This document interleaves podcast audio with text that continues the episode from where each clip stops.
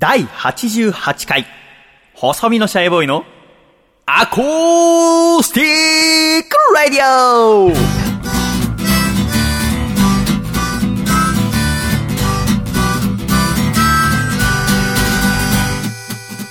シャイ皆様ご無沙汰しております。細身のシャイボーイ佐藤孝義です。第88回、細身のシャイボーイのアコースティックラディオ。この番組は、東京都世田谷区三軒茶屋にあります、私の自宅からお送りしてまいります。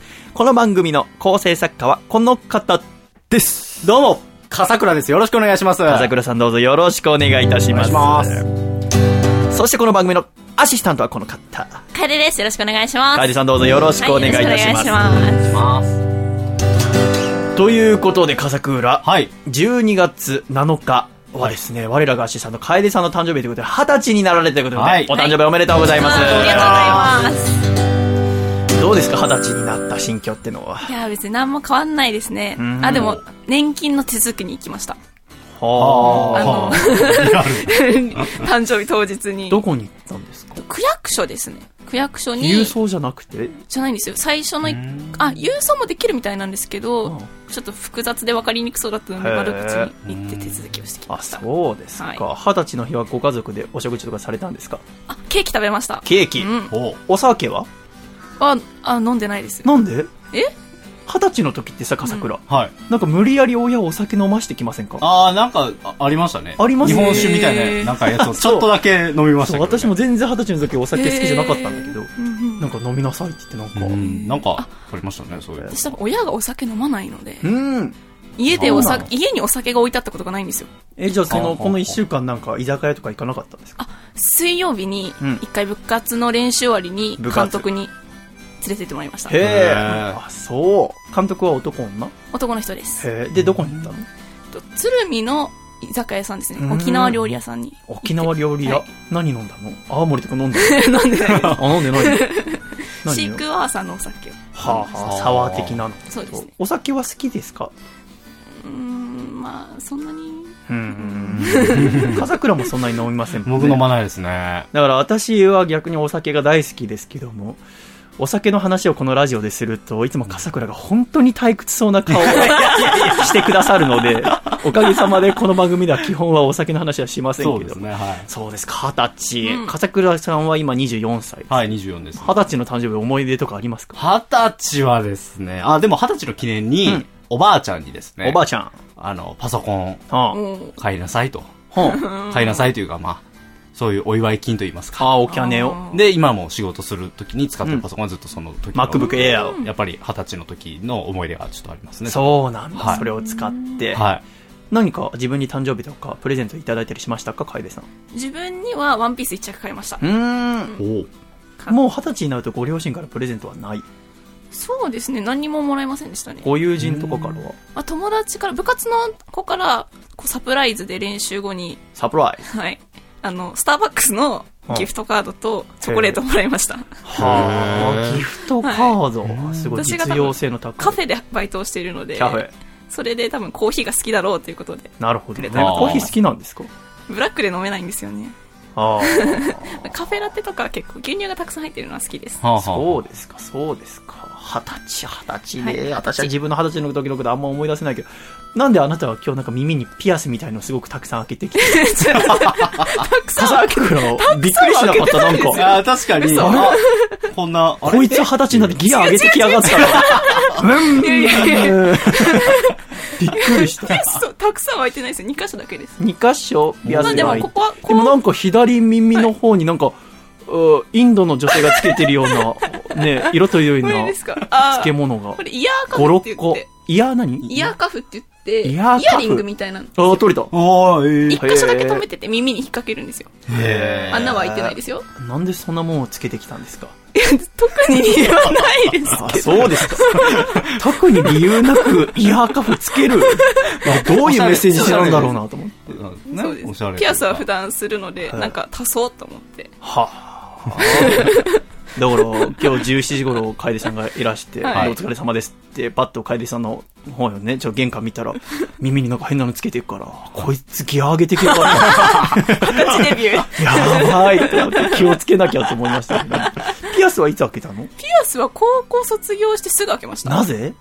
私は開けるつもりなかったんですけど、親が嘘つけ、親が予約してて、はで予約、そうなんです。あの、美容外科みたいなところで、あ。は7000円ぐらいで開けたんですよ。多分私が、多分すごい気分屋なので、勝手にうん、ある日突然自分で開けちゃったりするのが怖かったみたいで、はあ。だったら最初から親が連れてっちゃえっていう。じゃあ、親御さんからすればちょっとその気配は感じてたってことなのかな？じゃなんかピアスいいなみたいなことの会話の中で言ったりして、自分で開けるぐらいならば、産んじゃったりして大変っていうのをよく聞くから、整形外科とか、うんなんか美容外科みたいな、まあちょっと綺麗なところで。な。そうでしたか。ピアスはお好きで。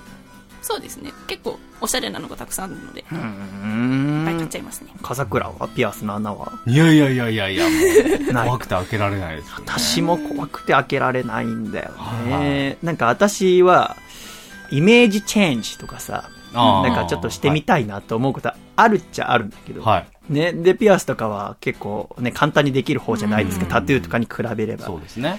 でも私、将来いつか大河ドラマに出てみたいなって思ってるのね。ほう。うん。いつか戦国時代とか、はい幕末とかのね。で、私、大河ドラマよく見てて、ちょっと興ざめするのが、うん。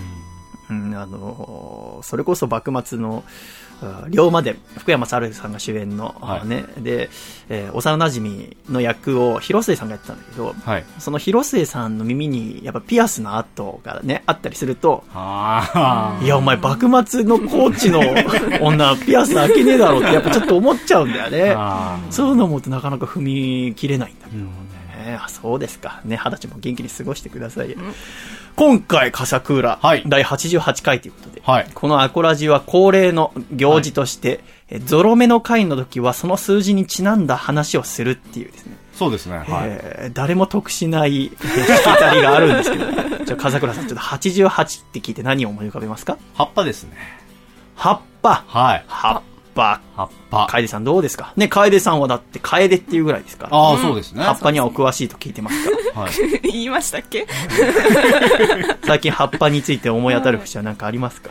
そうですね。あ、今日、12月11日、うん金曜日ですね、はい朝すごい雨降ってたんですよ。今日なんか天気おかしかったですね。そうですね。すごい雨風強かったのだけれども、すごくあったかいって。そうですね。23度ぐらいありましたね。日中は、はあーびっくりな気温でございましたけども。で、今日どうしました？で、その雨で、学校のイチョウ並木があるんですけど、うんそのイチョウ並木のイチョウが全部落ちて、うん。うん。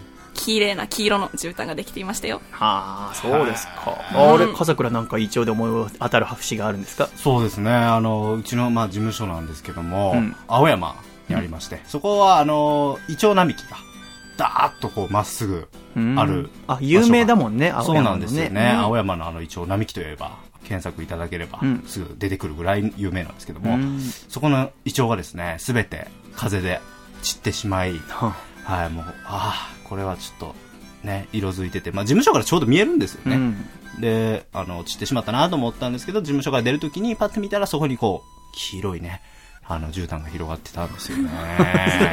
いや、すごい綺麗だなっていうのが。ああ、そっか。まあ、やっぱり葉っぱっていうのは季節を象徴するものですから、あの、秋だったら、まあ、色づきますし、イチョウだったら、まあ、散りますけども、うんええまあ、そういった意味で季節を表してくれる一枚、葉っぱ、いいんじゃないでしょうか。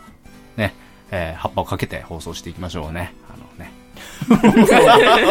幕下出てきました。ありがとうございました。次はちょっと99回の時に、99ですねえーよろしくお願いいたします。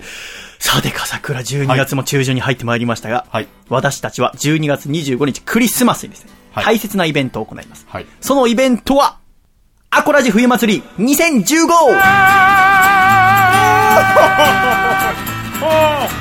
メリークリスマスということで、笠倉。はい。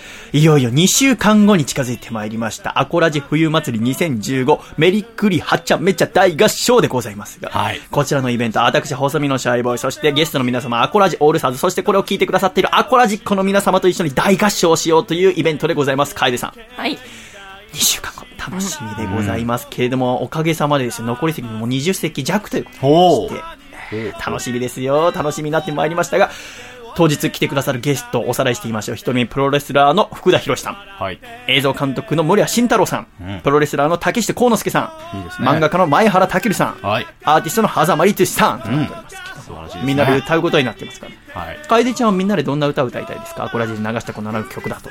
そうですね。やっぱりみんなで歌うなら楽しい曲がいいんじゃないですかね。うんうん。この間ミュージックビデオ撮影していたレディオっていう曲とかも結構私は好きなのでいいんじゃないですか？あじゃあ歌いましょうか、みんなでね。私今ね、鋭意制作中でございますから、台本とか書きながらね。はい。当日お越しくださった方全員にはですね、私の手書きの特製ブックレットをですね、プレゼントすることになっていまして、そちらも頑張って作っておりますが、イベントで楽しみなのはですね、いろいろグッズを作るのが楽しみですね。うん私はは初めて自分のグッズを作ったのはね、2年前ぐらいに細身のシャイタオルっていう、今私が頭に巻いているタオルを作りましたけど、はい。今度のイベントで何作ろうかなって考えた時に、はい。ね、T シャツの時期でもないし、うん。今ちょっとデザイン室谷監督と一緒に作ってるのは、四つ葉くんと私の飼ってるウサギのはい。デザインの T シャツか、なんか長袖のシャツとかちょっとね、可愛いの作ろうかなっていうのはいろいろ考えてるところでございます。うん今回はまだ発売しないあ、なるほど。という中で、なんと、細身のシャイボーイ、3枚目のオリジナルアルバムを発売したいと思います。おこちらはですね、元旦発売なんですけども、はいその先行発売という形でですね、今3枚目のアルバム作ってますよ、頑張って。へ楽しみなね、曲がたくさん詰まっているわけでございますけれども、その他にちょっとこのイベントだけで売ってるね、ちょっとグッズも作りたいなと思います。カスクラ何作りたいですか？えー、イベントだけでですよね。なんでしょうね。ペンとかですか？ペン？はい。欲しいの？あの、日常的に使うというか、あーまあ仕事とかね、学校とか。アコラジペン。アコラジペン。ボールペン？ボールペンじゃないですかね、やっぱり。黒のボールペンに、時々あるよね、なんかこう、は説明会とか行った時に、はいその、企業の名前が入ってたりして、そのイメージで、そう聞くとなんか嫌になるんですね。あんまりこう、私はグッときませんけども、はい。ちょっと以前からはい、お客さんに言われたのが、プロマイド作ってくれってよく言われてプロマイド。あの、アイドルさんとかがはいよくグッズで売ってるんだけど、その子の写真ですね。はあ、はあはあ、なるほど、なるほど。あの、日本で一番最初のプロマイドは、木戸孝允、桂小五郎でございますけど、ほう。もともとは男の人のもんなんですよ。明治に入っへて、その時の大臣だったりとか、閣僚の人たちの写真が売り出されてたんですけうど、元をたどればそうなんだから、私のプロマイドがあっても変じゃないってことで、なるほど。ちょっと初めて作ってみようかなと思いました。私のプロマイドでもなんか普通の写真をさ、はいなんかラミネートとかで、えーね、置いてあってもなんか恥ずかしいじゃないですか。はい。っていう時にちょっといいもの見つけまして、はい。まずそれも、おコラジオルサーズの村谷慎太郎さんに紹介してもらったんだけど、ホログラム仕様の。紙があるんですよ。ほうほうまあ裏はシールになってるんですけど。はい。それの A4 版の紙をちょっと教えてもらって、すごいかっこいい。それで印刷してかっこよくすると、キラキラしたキラカードみたいなの。男の子は好きですけど、懐かしいですね。そう、そのキラキラ仕様にすればちょっと、プロマイド作ってもいいかな。うーん。今考え中でございます。ほまだ届いてないんだけど、そのプロマイド用の用紙は買いましてね。はい。ただ半端ないコストかかるの。へー。A4 版の紙1枚で500円ぐらいです。え？えすごくない？500円？へーすごいでしょ。はいだから、まあ今のところ、それ1枚1000円で売ろうと思ってんだけど、はい。すごい話、私の写真1枚1000円で売るわけだからね。で、そこにまあサインとかする、はいもちろんあるんだけど、はいこれどうかなと思って。だから、だって500円原価だから、はい。1枚印刷ミスってしまうと、はい1枚売れて、はい。やっとトントンっていう。なるほど。恐ろしい。恐ろしいです。やっぱ普通の写真ちょっと売る気になれないから、ちょっとキラキラしたやつ売ります。はい。えー、ちょっとこの冬祭り限定10枚ね。あ、10枚ですか。これでもし1枚でも売れ残ってみたら、はいもう二度と人生でプロマイドなど作ります。ちょっと試しにやってみようと思います。ああ、いいですえーねシ。ールはね、ちょっとそのキラキラで、ね、アコラジシールもね、1枚200円ぐらいでちょっと作ってみようかななんていろいろおね、ー手作りで、えー楽しみにしてますけど。笠倉のも作ります？何ですか？僕のプロマイド。笠倉のプロマイド。A4 版の誰が？キラキラしたやつ。で、以前、あなたのアーティスト写真私撮影しました。あーはいスタジオでね。そうですねあの素材ちょっと加工して。ああ。笠倉のキラキラプロマイド。1枚限定とかで。1枚、うん、どうしよっかな。いや、傷つくだけですよ。5枚行きましょうとか言って。5枚いきます？いやー、売れ残ったら君買い取ってね。1枚。やるとししてる。じゃ、5枚。ああ !5 枚いこう。チャレンジです、ね。笠倉5。えー、シャイ。シャイ6ぐらいでいってみますか ?10 とかじゃないですか用紙が16枚しかないから。なるほど。今買ったら、えー、ちょっとやってみましょう。いいですね。他にもいろいろ準備してですね、はい、楽しみにしておりますが、残り、えー、座席もわずかになってまいりました。ご予約は細めのシャイボーイのアコースティックラジオホームページの方からですね、応募いただければと思います。よろしくお願いいたします。でもね、そのいろんな物販の用意とか、はい、あと今回大合唱のために座席をちょっと減らしてるの。っていうのも、あまりにこのカメラとか録音機器の周りに人が近すぎちゃうと、大合唱感があんま伝わらないかなと思って、で、新しい録音機材とか買おうとしてるんだけど、結構この年末、収支が厳しいことになってて、はい、ヒヤヒヤしながら毎日暮らしてるんだけど、でもなんとかこうね、スポンサーの皆様についていただいてますから、ギリギリ暮らしてるんですけど、びっくりしたのが先週プリンター壊れちゃって、はい。でも必需品なんですよ、プリンターは。うんねだって、この新しいアルバム作るにしても、ジャケット印刷とか、えー CD のレーベルを印刷したりしなきゃいけないっていう中で、どうしようかな、困ったなと思っていたところ、なんと、今週新しいスポンサーの方がついていただきました。ありがとうございます。ありがとうございます。その方は東京都のエクストリームパーリーさんでございますね。以前からこれ支えてくださっているエクストリームパーリーさんでございますけど、再び、アコラジのスポンサーとしてお力添えいただけることになりました。ありがとうございます。ありがとうございます。ということで、新たなスポンサーを加えて、ますますパワーアップしていくアコラジ。今週もどうぞよろしくお願いいたします。第88回、細めのシャイボのアコースティックラジオ。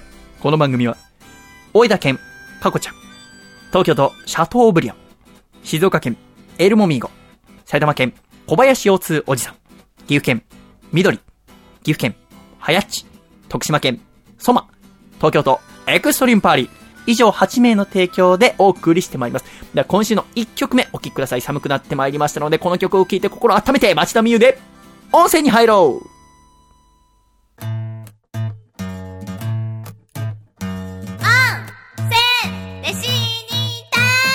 温泉に入ろうお湯に浸かって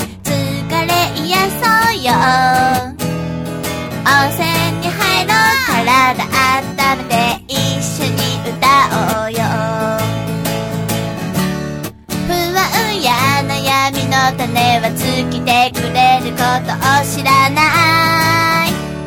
またく困っちゃうわね。また肩が凍ってしまうわ。温泉に入ろう。お湯に浸かって疲れ癒そうよ。温泉に入ろう。体温めて一緒に笑おうよ。世間に誇るもののそう簡単に見つからない。焦らず歩いてこうよ。もしつまずいちゃった時は温泉に入ろう。お湯に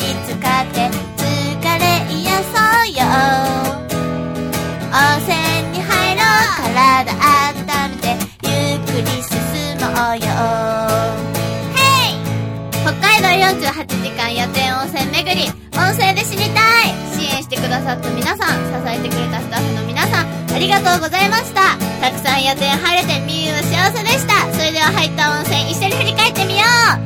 ふんべ海浜温泉川本温泉番犬温泉お猿の湯吹上げの湯ダム下の湯ピラの湯目の子の湯チニカの湯崖下の湯テムジンの湯鹿の湯夫婦の湯網走あーもう全然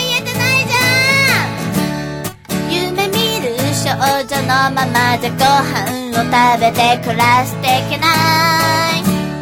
でも今は目の前の大好きがきしめていたい。温泉に入ろうお湯に浸かって疲れ癒そうよ。温泉に入ろう体温めて一緒に笑おうよ。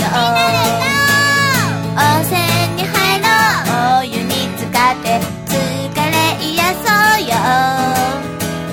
all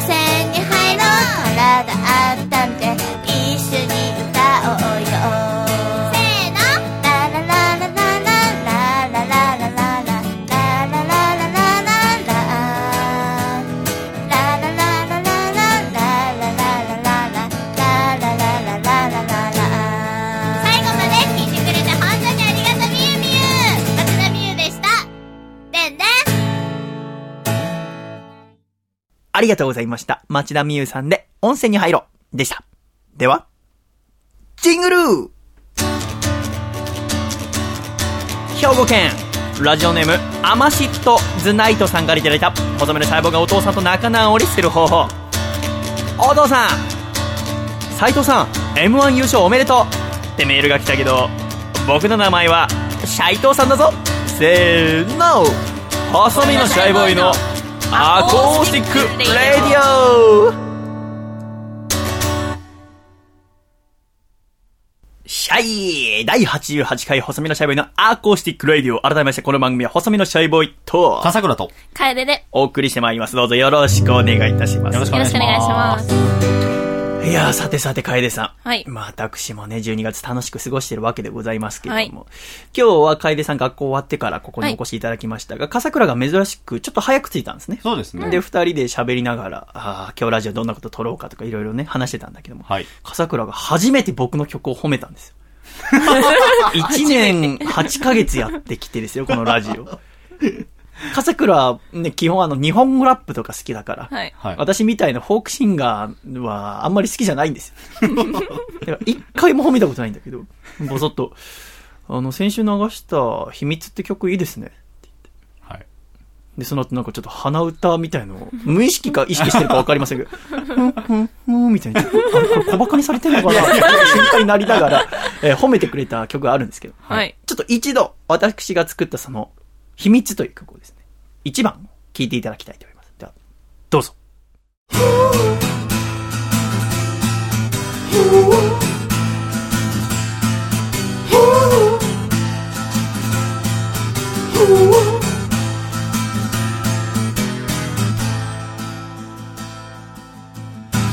二人は日だまりのような恋をしてる人は愛し愛は勝ち合えている。でも今胸を使える一つの想いは隠した私の過去を伝えるか否か。ねえ目と目あった瞬間気づいていたの。えっとねなんてごまかし聞かない。外手と手重ねてみれば早まることをずっとね分かってたでも言えない。秘密が加速する。求めせめぎ合う二人愛の誓い揺れる。過去には戻れないわ。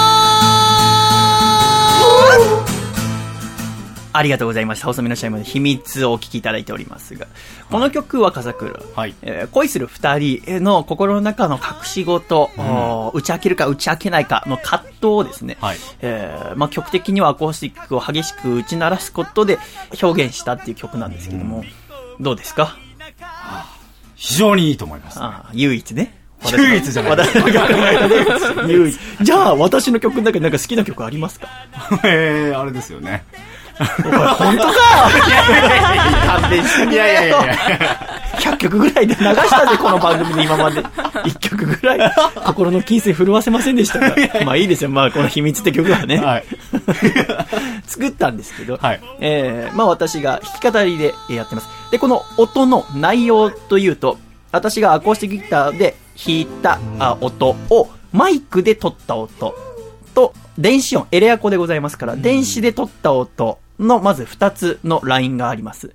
で、もう一つのギターを後から被せて、ギターは全部で3系統。うん。で、プラス、ちっちゃい音ですけど、えーベースを自分で弾いて、ベースを乗せてます。んで、4系統。で、そして私のボーカルが1つ。で、5系統。んで、そのコーラスも1個ありますから、サビの部分は。で、6系統。んで、それに、ふーのところがありますから、全部で7。全部で7個のトラックでこの曲ができてるんですね。へで、7個のトラックを僕は MTR っていう機械を使って、ミックスして。完成したのがさっきお聞きいただいた秘密でございますけど。うん。これ、私も作ってみて、えーいろいろ考えるところあって、私は2年前ぐらいにあの子の恋がうまくいきませんようにって曲を作ったんだけど、あれを作った時すごく音楽業界の人にちょっと褒められたりしてん、最近このマイナー調の曲はあんまりないし、この書き鳴らす感じはすごくいいと思うから、こういう曲をたくさん作ってみてくださいって言われたのね。その時僕すごく天の弱だから、なんか、その、いいって言われたところをばっかり作ってたら、他のとこ育たないじゃんと思って、うん。その手の曲は逆に作んないことにしたんで、ね。うん。で、まあ、今年えーの春先に妹っていう曲ができて、ちょっとマーチング調だったりとか、なんか一緒に歌えるような曲を作って、で、ドミノマスクのテーマっていう曲とかも同じような感じで作ったんだけど、いろいろ自分が得意じゃないタイプの曲を作った中で、えーもう2015年も終わるから、じゃあ一曲自分のお一番、うん得意なタイプの曲を作ろうと思ってできたのがこの秘密だったのね。うんで、私も自分の中で好きな曲ができたんだけど、音がもっと良くなるんじゃないかなってちょっと思ったわけ。はい心の中で。そう考えた時に、このアコラジッコ、リスナーの中に、ミスター M っていう男がいて、うん。このミスター M 君は、音楽会社に勤めていて、曲のミックスをお仕事とされている方なのね。はい。で、以前、この番組に流した日曜日のラジオで、って曲のミックスをしてくれたっていうのを聞いていたから、はい。ちょっとミスター M に連絡してみようかなと思って。うん。ミスター M はずっとアコラジを聴いてくれてて、自分だったらシャイさんの曲もっとうまくミックスできるのにって前から思ってたんだって。ほっていうのを聞いていたから、ちょっとミミスター M にえー電話してみて、もしもしって言ってシャイですけど、つって、一個お願いがあるんですけども、私の秘密って曲をミックスしてくれませんかって、お願いしたの。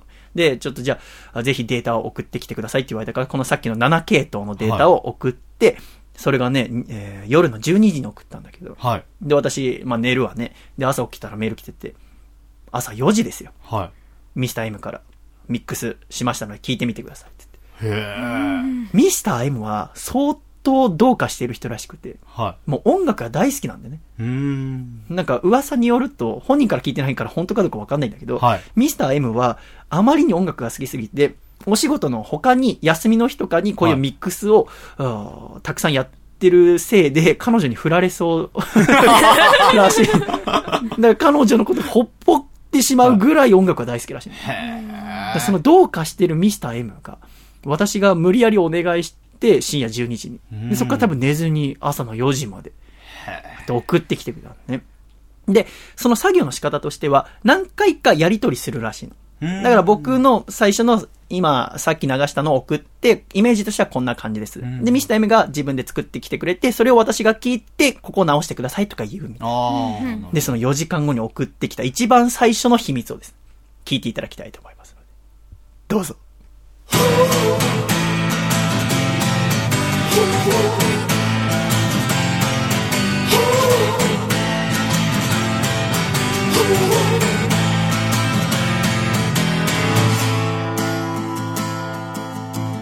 二人は日だまりのような恋をしてる。二人は愛し愛は勝ち合えている。一つの想いは隠した私の過去を伝えるか否か。ねえ目と目会った瞬間気づいていたの。えっとねなんてごまかし聞かない。そっと手と手重ねてみれば早まることをずっとね分かってたでも言えない。秘密が加速する。求めせめぎ合う二人愛の誓い揺れる過去には戻れないわありがとうございました。ミスター M による秘密。一番最初のラフバージョンをですね、聞いていただいてます。どうですか？はい。全然違うでしょいや、素人が聞いても違うなって思いました。すごいのよね。はいおったまげちゃった、私これ聞いて。こんなにも違うものかと。は曲は同じなのよ。使ってるデータも一緒。んそこをこのミックスっていう技術を使うことによって、こんなにも迫力が違う。い。うんまあ、聞いてほしいとこたくさんあるんですけども、まず前奏の部分で、私のは前奏の一番最初の終わりのところで、なんかプツっていうノイズが入っちゃってるんだよね。はでもそれを消すためには、この7系統のうちの音のどれかを一瞬 MTR だと消すから、音が変になっちゃうの、そこ。はあ。だけどミスター今どうやってるのか知んないけど、綺麗に消えてるわけ。うん。な何もプツって音がないまま前奏が終わって、最後、ジャラーンって音がなんか右から左へちょっと音が流れるような感覚もある。は素晴らしいですよ。他にも、1番の B メロの部分が、ちょっとディレイが効かしてあって、ギターがちょっと音が遅れて聞こえてくるっていう加工とかしてあったりとかですね、サビもちょっとかっこよくなってたりとか、ベースの音が引き立つようになっていたりとかですね、うん。素晴らしい。で、僕はもう全然これで完成でもいいなと思ったんですけども、はい。ミスター M から送られてきたのは、これはまだボーカルのタイミングやピッチというものをいじってませんっていう。ほっていうのも、ボーカルの音の音程だったりとかうん、声のタイミングをちょっとずれてるところを綺麗に直すともっと聞こえが良くなるらしい。それをやりますかって言われて。っていうのも、このラフバージョンの、一番僕が最初に作ったやつをもうラジオで流しちゃってるから、うんあまりにちゃんとしちゃうとそれとの差が生まれちゃいますけど大丈夫ですかって言われて。へはあ、そんなことも気にしてくれるんだ。あもうもちろんやっちゃってくださいって。気あのはいうんお願いしますって。あと、さっきのそのディレイの部分が、ちょっと、うん聞きすぎかなって。わざと、あの、大げさなぐらい、いろんなエコーとか聞かせてくれてるの。だから大げさにやってそっから直していくって方針なんだね。なるほど、ミスタイムなるほど。で、だから、私はちょっとディレイをもうちょっと少なくした方が嬉しいですって言って。で、ミスター M がまたすぐ作り直してくれる。は今度はボーカルのタイミングやピッチが直されていって、またさっきの B メロのディレイがどうなっているかを気にしながらですね、んミスター M にある2個目のラフミックス聞いてみてください。どうぞ。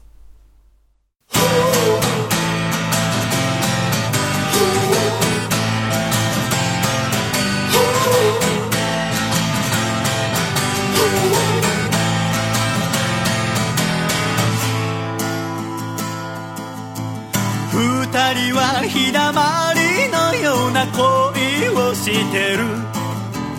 二人は愛し愛は勝ち合えている。でも今胸を使える一つの想いは隠した私の過去を伝えるか否か。ねえ目と目あった瞬間気づいていたの。えごまかし聞かないそっと手と手重ねてみれば早まることをずっとね分かってたでも言えない秘密が加速する求めせめぎ合う二人愛の誓い揺れる過去には戻れないわ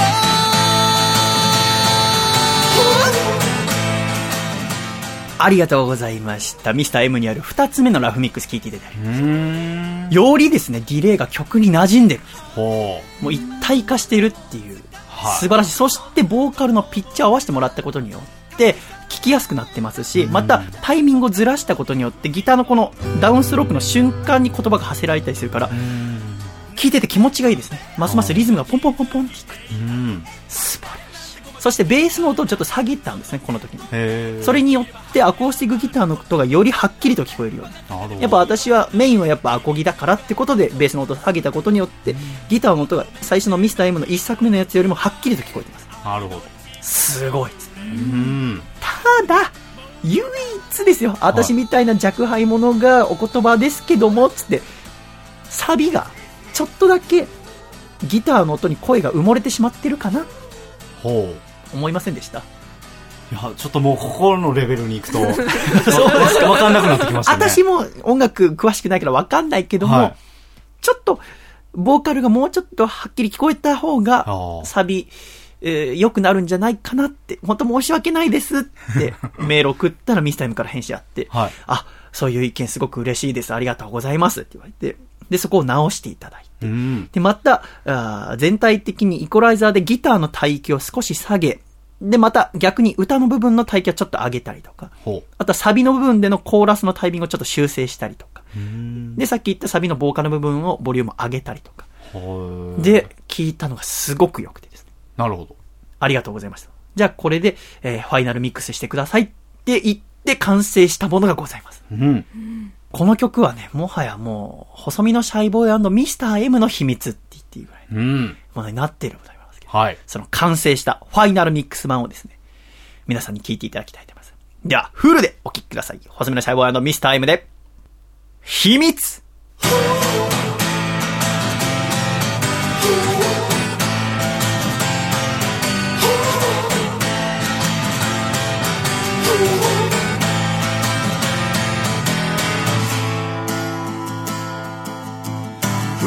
人は日だまりのような恋をしてる。二人は愛し愛は勝ち合えている。でも今胸を使える一つの想いは隠した私の過去を伝えるか否か。ねえ目と目会った瞬間気づいていたの。えっなんてごまかし聞かない。そっと手取って重ねてみれば早まることをずっとね分かってたでも言えない。秘密が加速する。求めせめぎ合う二人。愛の誓い揺れる。過去に戻れ。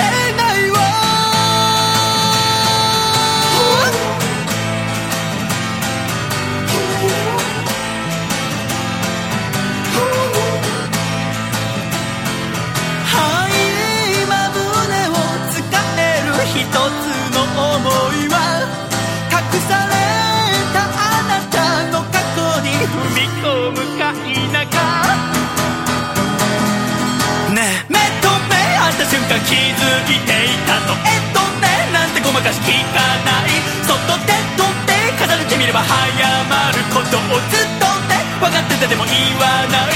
秘密が加速する。求めせめぎ合う二人。愛の誓い揺れる。過去には戻らない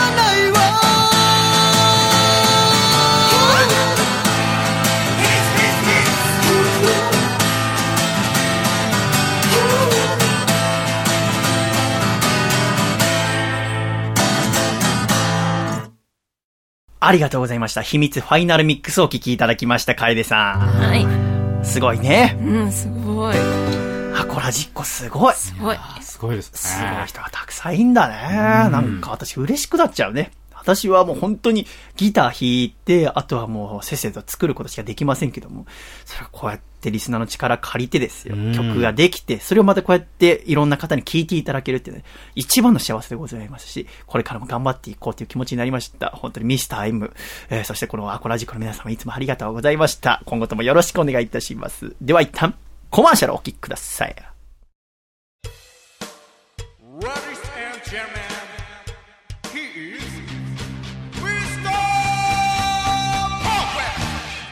こんにちはさらプロレスラーの福田博です。私の所属する新団体の名前がついに決定したバサラ。その名もプロレスリングバサラ。1月21日に行われる新宿フェイスの旗揚げ戦を皮切りに全国各地でバサラ旋風を巻き起こしていくバサラ。バサってバサってバサりまくるバサラ。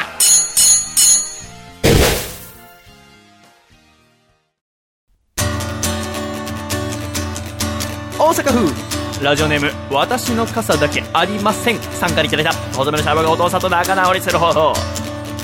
お父さん。ノーベル賞の授与式の映像を見て美味しそうだなーって言ってるけどあれはメダルチョコじゃないんだよ。せーの。細身のシャイボーイのアコースティックラディオ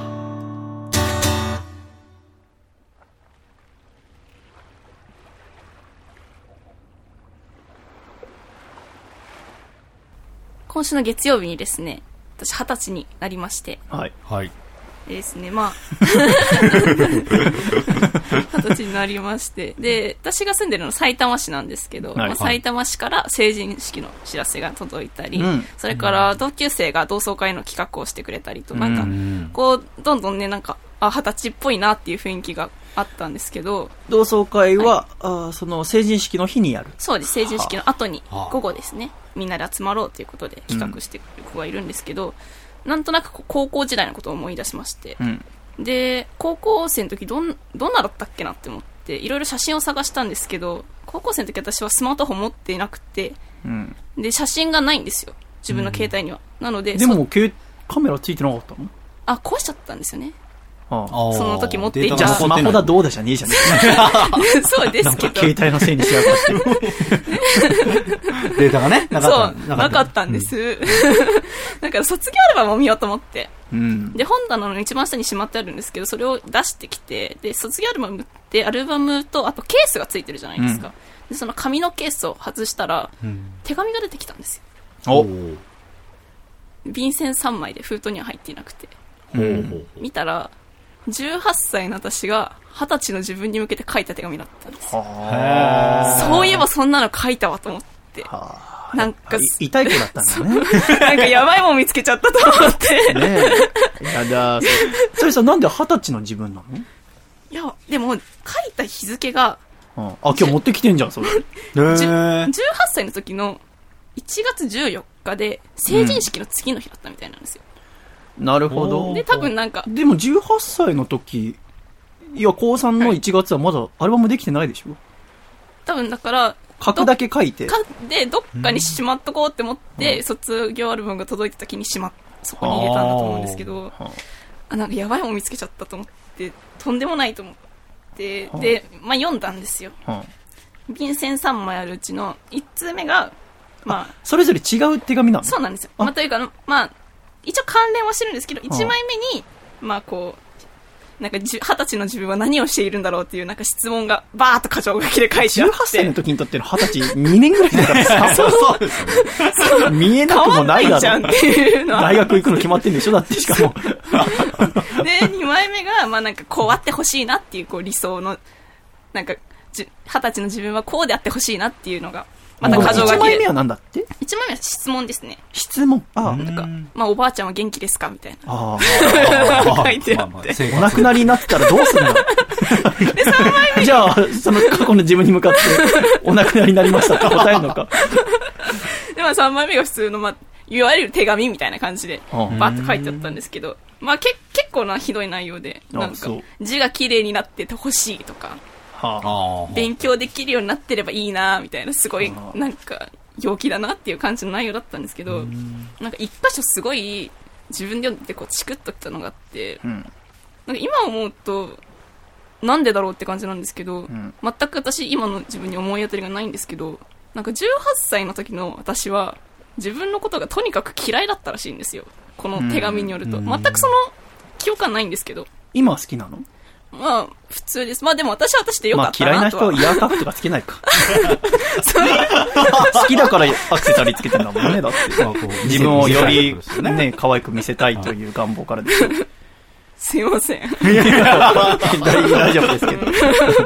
ああ、そうな。当時のあなたは自分のことが嫌いだったの。なんかうん嫌いなんだと思って、全くその記憶がなくて、私は結構高校時代楽しかったと思っていたので、ああ、なるほどね。何があったんだろうと思ったんですけど、ま、まあ、そんな大きい出来事があったわけではなく、こう、なんとなくこう、私が通ってたのが中高一貫の進学校だったので、うんまあ、周りが勉強できて、で私はもう中学生の時から全然ついていけなくって、うんで、隣の席の子がいつも頭良くって、ずっと高校の時席隣だったんですけど、で、私はもう全然勉強できないんで、ダメだなっていう劣等感を多分感じてたんだろうなっていうのがあって、ただまあでも、まあ私は、なんでしょうね、その時は多分自分のことがすごい嫌いだったんですけど、今思い返すと18歳の時の自分は、あ、あれで良かったなと思ってて、多分、その時にちょっとこう塞ぎ込んだり、なんか悩んだりしたから、まあラジオ聞いてたり、なんかいろいろ勉強したり、今の大学に行ったりっていうのがあったんだろうなっていうのがあって、なんか、いい、いいなと思って、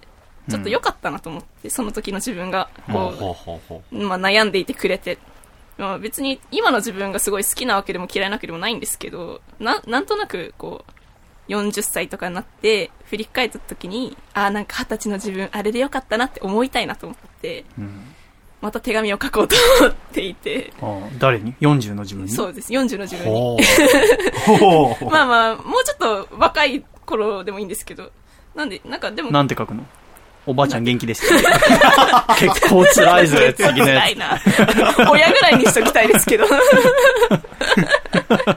でも結構面白いなと思ったので、なんかこう皆さんも書いてみたらいかがでしょうか。なるほど。つ。それちょっと見見してよ。え、絶対嫌です。あ、そうなんだ。絶対嫌だ。へなんかすごい上から目線で書いてるんですよ。腕頑張れっぷしなら俺の方が強いから奪い取ることも考えない。やめてください。ラジオで。やめて貸せよ お聞きになりたいなら僕は今からやるけど。あ、そうか、や、嫌な。いや、なんかけ結構嫌ですね。まあ黒歴史ですね。みんなやるのかな自分への手紙って。いやー、どうなんです調べてみたんです笠倉はやよ。ったことない。何を調べたの？ネットで自分への手紙を書いた人いないかなと思って。いや、それはいるはいるだろう。みんながみんなやっぱり書かなきゃよかったって書いてて。なんか、なんか痛いわ自分って。私も昔、二十歳、二十歳ぐらいの時かな、書いた。だからあの、あまりに自分に恋人ができないから、ああ、そうですね。恋人ができた時の自分に向けて手紙を書いたことがあったな。そうですね。言ってましたよね、アコラジでも。で、なんか、その手紙、逆に僕はもう自分の手元に自分だけのものにしとくのが恥ずかしくて、ライブに来てくれたお客さんにあげたけど、うん、あげてましたね。そういうそうですね。そうっていうのがありましたけど。え、なんでいや、なん恥ずかしいんでしょそれいや、嫌です、嫌です。そうです。恥ずかしいですな。のになんでまた書こうとしてんの？なんか面白いなと思って。なんか自分痛いなっていうのも含めて面白いなと思って。そうあーこっちは全然面白くないけどね痛いなと思って書いてる、書いちゃダメだよ。まあ、真剣に書いたまあのを後から見返してってことですね書いてる時は、本当に真剣に書いてるんですよね、うんおそらく。なるほどでも見返して痛いなって思う、この感覚がすごい面白くて。なあなるほど。いやでも将来見たら面白いと思って書いちゃダメだよ。将来の自分に失礼。それを知ってしまった今ね。ああーなそるほどれは違うと思う。確かに。それもっと追い詰められたりした時になんか救いを求めるような感じで書いてほしいな。私もだから恋人できた時っていうのは はいなんか面白じゃないもん。だ面白として喋ったけど、この間、以前ね、書いてる時は本当に自分にいつか彼女ができてこれを読むっていうことの事実が未来にはきっとあるんだと思うことによってその時辛かった思いをはぐらかしてたわけだから。まあ、その未来はまだ訪れてないんだけど、でも、リスナーにあげちゃったけど、うんやっぱ書くからには面白いとか、将来自分の暇つぶしになるだったり、人に話したら笑ってもらえるとかじゃなくても真剣に書いてほしいね。もし書くならばね。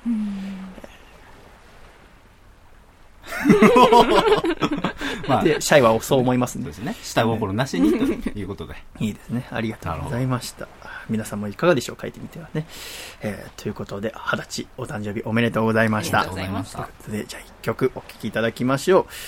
ちょうど、この曲の中に出てくる主人公のカップルは二十歳ぐらいの子たちでした。で、お聴きください。細身のシャイボーイで、3杯目の紅茶。OK ではエブリバーでこれからとっても寂しい男の歌をやるからさ皆さんのあったかい拍手で勇気づけてあげてはくれませんか？おやいい感じ。行ってみよう。急に呼び出された喫茶店でいつもより多弁な君をじっと見つめてた。別れを告げるタイミング探る君に。助け船出すほど優しい男じゃないのさ。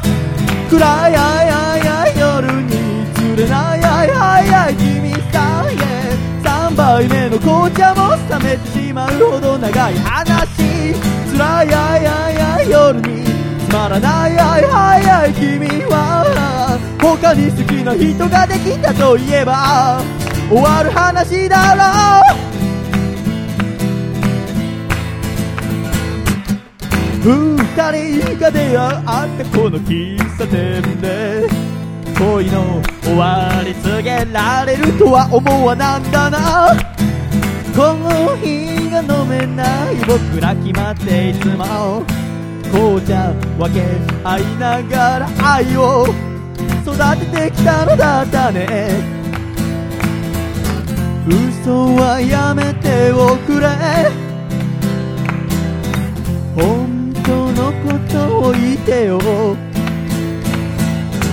今さら引き止めたりなんかしないよ。好きだよ。それだけは知っていてくれよ。暗いあいあい夜に釣れないあいあいあい君さおえ3杯目の紅茶も冷めてしまうほど長い話。辛いあいあいあい夜につまらないあいあいあい君は yeah もうすぐラストオーダーの時間。コーヒーでも頼もうか。あは。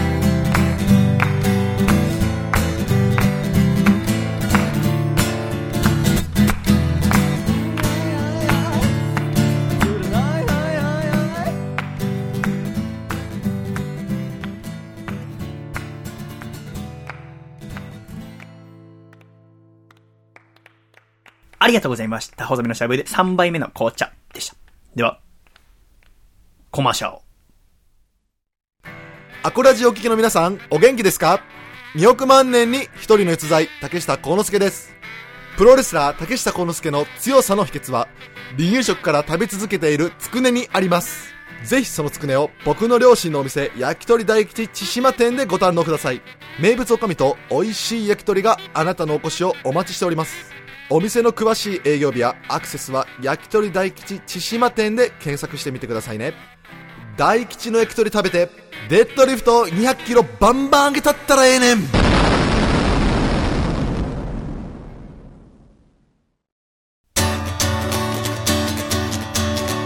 山形県。ラジオネームベネットは静かに暮らした。参加いただいた細身のシャイボーがお父さんと仲直りする方法。お父さんお父さんのブラジリアンワックスかけました。の報告全然嬉しくないよ。せーの。細身のシャイボーイのアコースティックラディオ。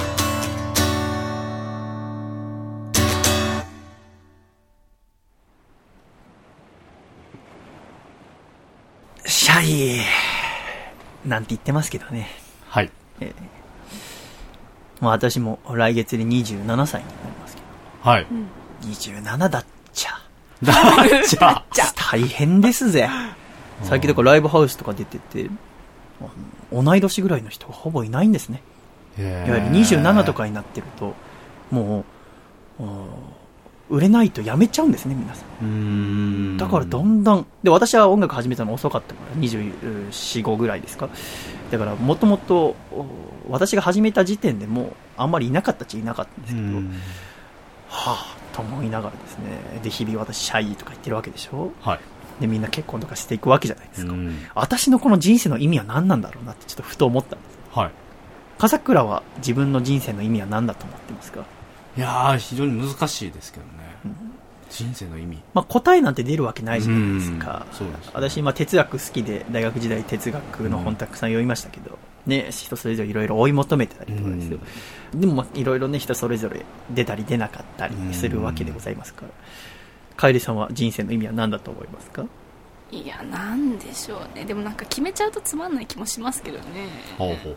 私はあー必死にこの1週間考えたんですけど、うん。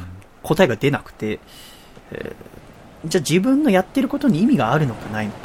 うん例えばこのラディオにしても、はい。意味あんのかなないのかなっていろいろ思うことがあって、うん。ね、ラジオっていうもの自体はすごく今聞く人が減っていて、えー私は人を楽しませたいと思ってラジオやってるけど、じゃあそれならば、あーもっとネット、ね、ニコニコ動画、はいニコニコ動画生配信とか、ツイートキャスティングとか、うんあー YouTube で動画流すとかの方が今は主流なわけじゃないですか。そうですね。その方がたくさんの方が見てもらえるかもしれないなら、そっちをやった方がいいんじゃないの？なんて思った時に、でも、最終的には、あ思うのは自分はラジオが好きだから。だったら、じゃあ好きだからやってるんだ。じゃあ最初に言っていた人に楽しんでもらうって言っていたのは嘘だったの？なんてちょっと思っちゃったりしてですうね。ん。やだやだやだと思って。だからじゃあもう、私はもうラジオをしっかりね、自分の意味、生きる意味はラジオの中に探そうと思ってラジオやってこの間イベント出たら、そこに男の子がいて、これでモテないフェスってイベント出たんだけど、そのイベント終わった後にその男の子23歳の子と話していて、すごいかっこいい身長183ぐらいの子かな、話してて、えー今日はなんで来られたんですかって、そのエレカタのコント太郎っていう番組が好きで、で、その番組の作家をしている郷秀樹さんっていうコラムニストの方がそのイベント出てたから、それを見に来たんですっつって、あ、はじめましてっつって、私、シャイと言いますって言って、私は細めのしゃべのアコースティックラジオっていうラジオやってるんですけど、ぜひ聞いてみてくださいって話したわけ。したら、聞いたことあります。何回か聞いてました。とても面白いですねって。ただ聞くのやめましたって。うんなんでですかって。年の近い人が、うんこうしてラジオをやって、聞いてくれる人がいたり、ラジオの世界で頑張っていくのを見るとなんか嫉妬してしまって聞けないんです。はで、聞くのやめてしまいました。つって。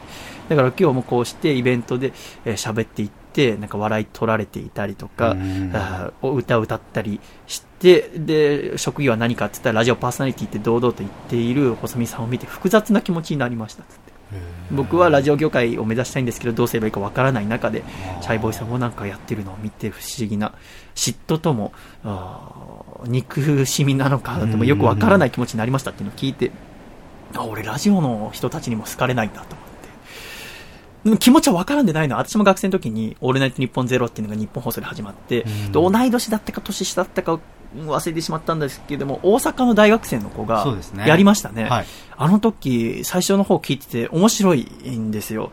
で、結局1年で終わっちゃいましたけど、でも途中ですぐ聞かなくなっちゃったんですよね。同い年、また同じぐらいの年の子がラジオやってて、僕はね、大学院でひたすら船の勉強ばっかりして、これでいいの？とか、はいいろいろ思ったりして、なんかその気持ち、えーもあったりして、じゃあ何に意味を見出せばいいんだろうとかいろいろ考えたときに、ラジオをやって誰かが聞いてくれて笑ってくれるとか、例えば身内だったら、えーね、まあ私がなんか喋ったり、えー稼いだお金で妹が今元気に暮らすとか、えおばあちゃんが笑ってくれるとか、そこにちょっとキラキラしたものを感じて、ということは自分自身が何かを作ってそこに意味を見出すよりは、まあ、作ってそれを誰かが聞いてくれたり、え誰かがそれを接してくれて、えーキラッとした瞬間に僕は人生の意味を見出せるんじゃないかな。僕じゃなくて、あなた、自分と接する誰かにキラッとしたものを感じるのかなと思った一週間でございました。えそんな中で、そんな思いを一曲にしてみましたので、お聴きください。細身のシャイボーイで、意味君の意味僕の意味父の意味母の意味友の意味祖母の意味今ここで生きてる意味追いかけても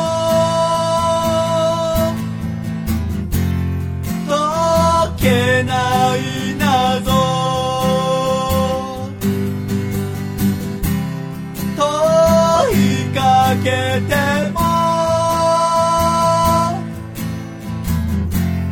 そう知らぬ顔。いつか夕暮れに沿って君と歩いた。気づかぬうちに僕は変わった。食卓囲み父は喋った。優しい瞳。母は笑った。船に乗り込み友は旅出たばあちゃんの手は温かったその一つずつにどんな意味があったんだろう君の意味僕の意味父の意味母の意味友の意味祖母の意味今ここで生きてる意味。春の日々夏の日々秋の日々冬の日々雨の日々晴れの日々今皆で生きてく意味。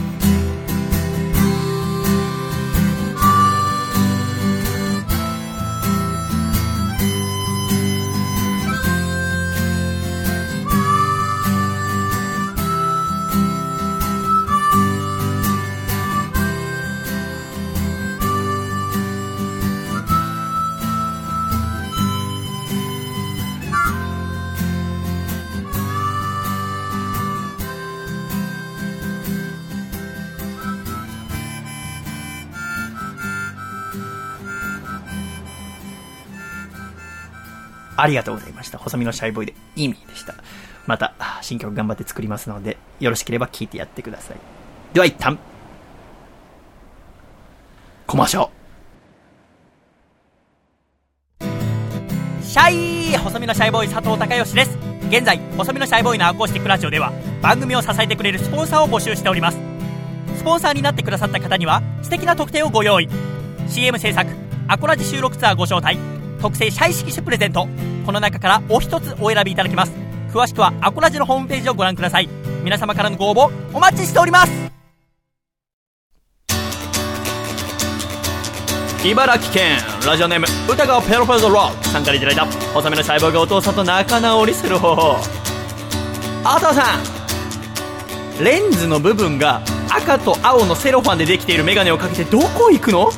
今の 3D 映画はそのメガネじゃ見れないんだよ。せーの。細身のシャイボーイのアコースティックレディオ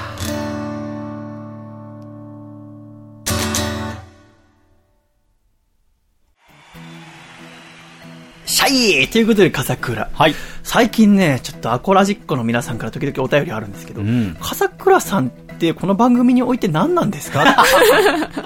ただ話を聞いてるだけの人なんですか？はい。違いますよって笠倉言ってやってくださいよそうですよ。違いますよあ。なたは何なんですか？僕はね、構成作家というね、仕事をしているのでね。構成作家って何ですか？いや、何ですかって言われたらね、難しいですけども、番組の骨組みや企画などを考える仕事ですよ。ねだからこの番組も今こう進行表などがありますけれども、はいこういうのを笠倉が作って送ってくれたり、はい。また番組の放送後期を書いて送ってくれたりとかね、はいその中で一番重要なのはですね、面白いコーナーを作る。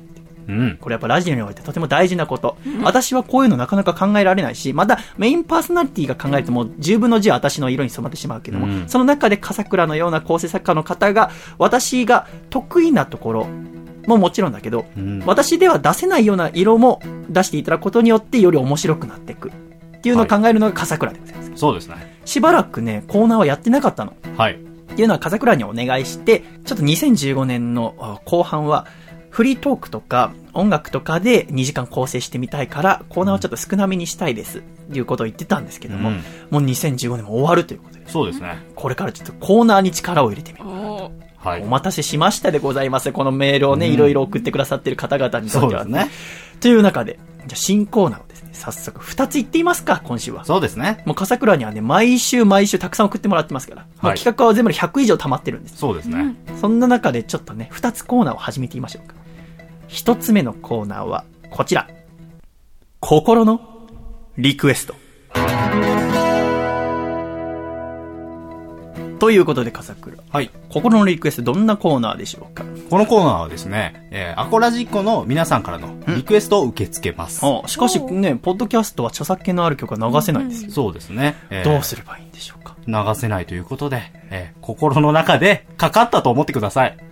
はい。はそうですね。あ。ちょっとなかなかイメージできませんが、うんそうですね。ちょっとですね、例を読んでみましょう。はい。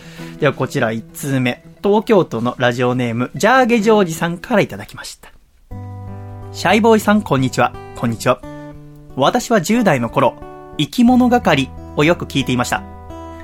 ちょうど高校を卒業して上京してくるときに、新幹線に揺られながら、エールを聞きながら泣いてしまった記憶があります。地元を離れることに、いろいろ不安とか期待を抱えていたのですが、エールの歌詞にとても勇気づけられました。そんな思い出の曲、エールをリクエストさせていただきます。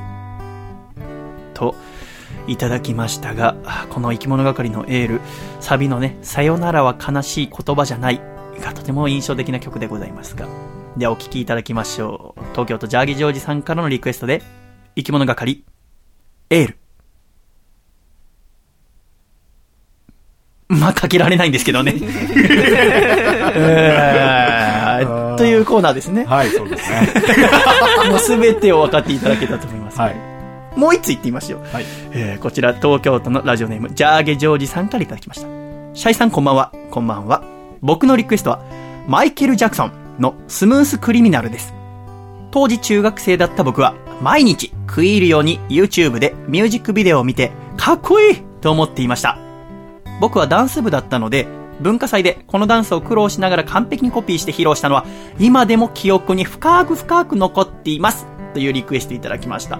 すごい、文化祭でマイケル・ジャクソンのスムース・クリミナルをやったんですね。あの PV 白いジャケットがとても印象的な曲でございますが。では早速お聴きいただきましょう。東京都ジャーギジョージさんのリクエストで、マイケル・ジャクソン、スムース・クリミナル。まあ、かけらんないんですけど。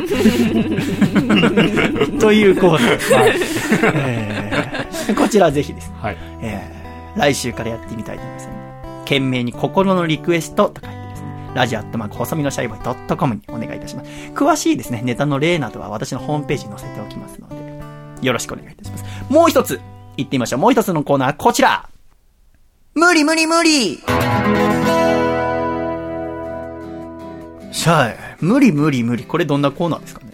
このコーナーはですね、まあ、実現可能性が低いこと。はあまあ、でも願望ですよね。皆さんの願望を送ってきてもらい、はい細見さんに、無理無理無理と言って、否定してもらい気持ちよくなるコーナーですね。これ以前なんか私がアコラジの中で言ったんですね。そうですね。無理無理無理。確か、狭間くんがはあモテたいっていうためにはあ音楽を始めたみたいなあ話であ、細見さんが思わず、無理無理無理とああ、そんなこと言ったんだたんですよ。。狭間くんがゲストに来てた時ですよね。じゃあそれもあって、ちょっとじゃあ、アコラジッコの皆さんからは願望を送ってきてもらうの？はい。で、私が無理無理無理っていうの？はい。それ最初から否定されるって思ってて、どういう気持ちで送ってきてくれるの？か実際に試しにやってみましょうか。はいじゃあ、笠倉お願いいたします。はい。あー、一日が24時間以上あったらもっと頑張れるんだけどな。無理無理無理。無理。無理。女の子なんて占いと手品さえ極めれば簡単に落とせるでしょ。無理無理無理無理無理。無理。都会での生活に疲れたし、農家でもやりながら田舎暮らしして毎日のんびり過ごしたいな。ああいう生活楽そうじゃん。無理無理無理無理。今の無理無理無理。今の仕事は自分に合わないし、転職しようと思うの。自分に合う仕事さえ見つければ、うまくいくと思うんだよね。無理無理無理無理無理無理無理無理。美味しいこのおかずだけでご飯10杯はいけますわ無理無理無理無理。もしだよ。仮の話だよ。有村架純ちゃんと付き合えたら。無理無理無理無理無理無理無理無理無理無理無理。無理無理無理無理無理。というね。これでいいの？僕はすごく楽なコーナーです。そうですね。あ、そうなんです。はい。まあ願望であったりとかね。あ、まあ甘いことでもいいですね。うん。考えが甘いっていうのを、あなるほど無理無理無理とまあ。いうような。いや、もし自分の中に怠惰の心があるとしたら、代わりに私が叱りますよって。そうです。でもあるの。その角度もありですよと。じゃあこのコーナーは懸命に無理無理無理とか言って、はいラジオアットマーク細身のシャイボーイドットコムに送ってきていただきたいと思います。ぜひ、皆様、ご協力よろしくお願いいたします。ちょっと面白いコーナーで作れるように頑張りますので、ちょっとね、コーナーの BGM なんかもね、この一週間で作ってまいりますが、楓さんはさっき、あの、手紙の話してましたけど、おなんか願望を書いてるって言ってましたけど、あ、書いてありましたちょっとよ。教えてくだ2さい枚目、2枚。それは言えるんですか？目。言えるやつを言いましょう。あ、じゃあお願いします。えー、なんだろう、あ、な、なん、なんでか知らないですけど、スペイン語を話せるようになっててほしい。無理無理無理無理無理。これ純粋な思いに無理っていうのはちょっと心がそうですね。言ってしまうけど、他になんかありますか？ TOEFL のスコアが、すごく上がっていてほしい。無理無理無理無理。真面目だな、18歳の時のあなた。ね、あと、おばあちゃんが長生きしない。ダメですよ無理って。言えない。まあいろんなことに無理をね、突きつけていくコーナーでございます。ぜひ来週からよろしくお願いいたします。では、はあ一旦ジングルをお聴きください。大阪府ラジオネーム金の神さんからいただいた。細身の細胞がお父さんと仲直りする方法。お父さん昨日の夜に送った「大好き」と一言書かれたメールは決して間違いメールなどではなく日頃から精進されているお父さんの背中を見続けてきた結果自分の中での尊敬の良いお父さんに締めたいと思ったものなんです。はいすいません間違いメールでした。せーの。細身のシャイボーイのアコースティックレディオ。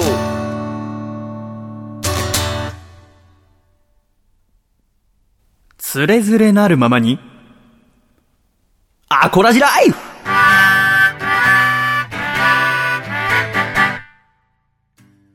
つれづれなるままにアコラジライフ。このコーナーでは、アコラジッコからいただいた日々の生活にまつわるお便りや、ふと疑問に思ったことなどを紹介してまいります。笠倉。はい。ということで今週もたくさんお便りいただいておりますが、今週はメッセージテーマを設けておりました。うん今週のメッセージテーマはこちら。アコラジ流行語 2015!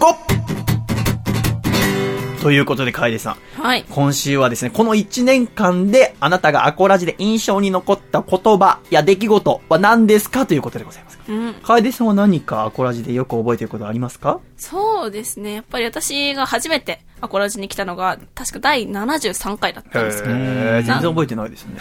ほんと興味ない。なんかやたら緊張してたなっていう覚えはありますあよ。ーそうですか。なるほど。はあ、今緊張してないんですか？全然してない。ああ まあ、緊張は少しはしなきゃダメだす。ごい言われたんですよ、スポンサーの方に一緒に帰って。なんか全然緊張感なく喋るよね、君、みたいなことを言われて。よっぽど私の方がね、も顔張り詰めてるあなたが本当ね、なんか、ホクホクした顔でやってるから。何それっていつも思ってますけど、最近は。えーアコラジコの皆さんからたくさん送っていただきましたが、5つ目こちら、高知県の猿人間さんからいただきました。猿人間さんは今年の1月のから全部書き起こしてくださってるんですよ。はい流行語。すごい。すごい。ちなみに笠倉は何ですか、僕は流行語というか印象に残った回ですかね。えっ、と、細見さんのどうしたらいいのっていう言葉なんですけど、まあ僕が、あの、結婚して子供がいるっていうのを発表した時に、ずっと、どうしたらいいの？って言ってたのが、面白かったですね。面白い。なんで人がうろたえてんの見て喜んでた、バカタレを。何真顔で伝えてくれてる。えー、猿人間さんは、えーまず1個目は第46回。ほうこれ2月ですね。はい。えー私が言ったボルデモート。あこれはあの、私が笠倉の嫁のことを、はい。名字の西田じゃなくて、はい。ボルデモートと呼び始めた。そうですね。めちゃくちゃ怒って今年のましたけどね。2月。知らない。えー続いて3月、第49回で、えー笹かまリスコさんがゲストに出てくれた時に、はい。私がリスコさんのことを間違えて、リスコちゃんって言っちゃった。ほうほうほう。このリスコちゃんが印象に残ってるらしい。へー。基本みんな私のミスとかに気になる。まあ。えー第55回4月ですね。えー私が、あー一人で潮干狩りに行って、自分のことを潮干柄って呼んだことがありましたね。あった。潮干柄。潮干潮柄。干柄。へー続いてこちら5月ですね。第59回、えーゲストの福田博さんの、俺には俺の人生がある。わかんない、これ。覚えてないな、言ったんだね。えーそして第60回、私がグラビアの話をしてる時に言った、僕はもうくびれに飽きた。何それそんなこと言ったんだ。ね、もうみんな基本くびれてるから。そうですね。くびれに飽きたんだよ。なるほど。言ったんでしょうね。えー第61回で言った笠倉の、えーおねしょ。ああ、はあ、はあ、はあ。ありましたね、そんな話。笠倉がおねしょをしたって話ははい5月なんだ。はそして第64回。これだからさっき笠倉も言ってた横浜での最後の収録い。はい。ですね。6月の最後かな。はい。えー笠倉の実は結婚をしてました。西田はもう西田じゃないんですよ。ああ、言いました、言いましそして子供が生まれました。で笠倉が結婚しても子供生まれたのを私に隠してたっていう、ねはいえーそれに対して、えー僕の、えー子供、もうまあまあ大きいの。た。ああ、はい。それも言ってましたね。はい。子供って聞いたらだってもう生まれたばっかだと思うけど、はいもうその時点で、まあまあの時間経ったんだよね。はい。っていうのを話のニュアンスでわなんか感じて、はい子供もまあまあ大きいの？娘なの？お見事だよ。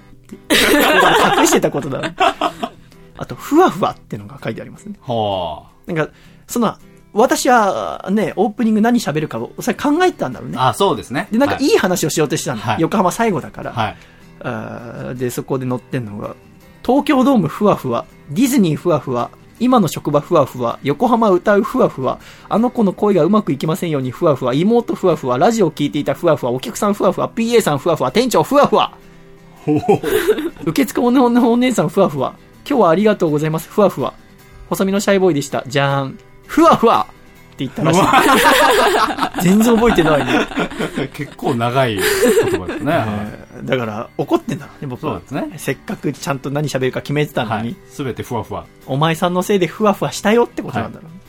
すごい、猿人間さんありがとうございます。このいやすごいですね回も本当にたくさん書き上げてくれてますけれどもありがとうございまえー続きまして、こちら、大阪府ラジオネーム金の神さんからいただきました。細見さん、笠倉さん、楓さん、シャイシャイシャイはい。僕がアコラジ流行語大賞2015にノミネートしたいセリフは、第81回の57分30秒あたりで細見さんが、坂本龍馬は人を切らないっていう精神の持ち主なんですよ。一生で一人も切ったことがないと言われております。と言った後、ゲストの古舘さんや前野さんが感嘆した後に言った一言。まあ、ピストルでは二人殺してるんですけどね。です。ああ、ああ。言はい。ったんだ。覚えてますね。これ電車の中で聞いていて思わず笑ってしまいました。まあ、これまあ事実だからね。まあ、ピストルでは二人殺してるんですけどね。事実。いや、すごい事実ですね。剣では殺してないって言われてるけども、えー続きましてこちら、山梨県ラジオネーム、こもはかさんからいただきました。皆さん、シャイシャイシャイはい。2015年アコラジ流行語は、第64回で笠倉さんが結婚している、子供がいることを発表した後に、細見さんが言った、なんかトークがふわふわしている、なんかふわふわしている、です。やっぱそうなんだ。うん。ふわなるほど。ふわふわ。ふわふわ。はい続きましてこちら。兵庫県ラジオネームアマシットさん。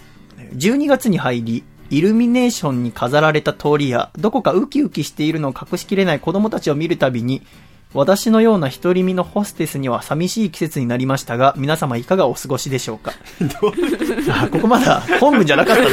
前は始まってなかった。どこに流行があるんだろうと思って、ゆっくり読んじゃったけど。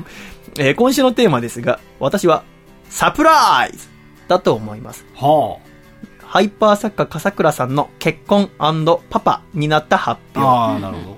告白失敗からの鈴木さんのラジオ初登場。うん。えー細見さんと笠倉さんのおねしょ おねしょ。細見さんと笠倉さんの離婚離婚。え ー楓さんバケモンみたいな声を出す。うん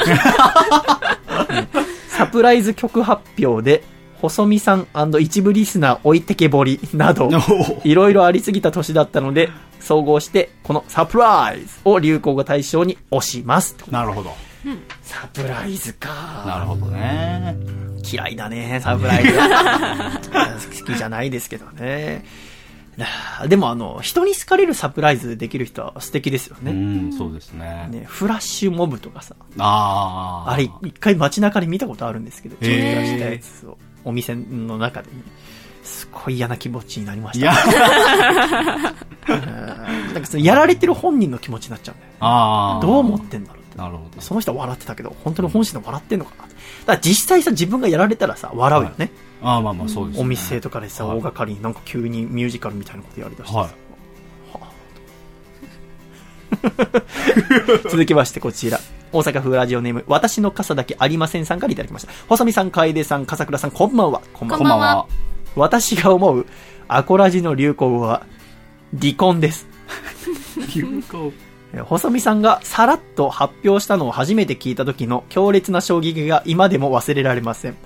ラジオ界でこの言葉を耳にしたのはアコラジ以外にないと思います。はそんなことない。でも、どう、うんパーソナリティがあんま自分の親離婚したって話をその時にすることはあんまないのい。あんまりないんじゃないですか？だから私も暗いことだから、あんまり深く触れないようにさらっとね。うん。ね、笠倉の親が離婚して数ヶ月だって私のね。そうですねだか。ら2015年、本当にね、大変だった。同じようなメール来てます。山形県ラジオネーム、ベネットは静かに暮らしたいさんからいただきました。皆さん、シャイシャイシャイさて、今年のアコラジ流行語ですが、個人的には離婚を推したいです。なぜだ？まさか、アコラジの名物キャラ、忍者すみ子と、ジングルでずっと話題にし続けたお父さんとの間がそんなことになるなんて、てんてんてうん。年末になって一気にこの2文字が追い上げてきた印象です。なるほど。そうなんだ。うん。もっと印象に残ってほしいことはたくさん言ってるつもりだったんだけどね。やっぱ、インパクトに勝てないんだね。ですね。似たようなとこだと、東京都ラジオネーム嫌われ者の歌さん。えー今週のメールテーマ、あアコラジ流行語大賞ですが、私は、お父さんだと思いますう。ん。うんこの1年、佐藤家において起きた諸問題を総括する意味でも、やはり今年は佐藤家の長であるお父さんを流行語大賞にしていただきたいです。といったなるほど。お父さんが。まああ確かに、はいアコラジの中で一番多く発せられてるのは、はい。シャイか、お父さそうですん、どね。んな番組だこの2文字数で一番多く言ってるのはこの2つ以外だって何なんだええ、なんでしょう？シャイとお父さん。まあでもその二つはダントツですよね。そうだよね。はい多分一番多いと思う。うん。カサクーラ まあまあまあ、はい、そうですね。言ってますね。もう言ってるかな。そっか。うん。ということで他にもたくさん来てますけども、どうしますか？流行語大賞2015は。うーん、どうしましょなかなか悩ましいところでございますが。う。はい。いやじゃああのアコラジオールスターズの力をちょっと借りましょう。えー竹下幸之助さんがですね、先日お酒に酔った状態で私の家に来てくださいましたので、はい。ちょっとその、竹下さんにもアコラジ流行語の話ちょっとお伺いしましたので、その音源をお聞きください。どうぞ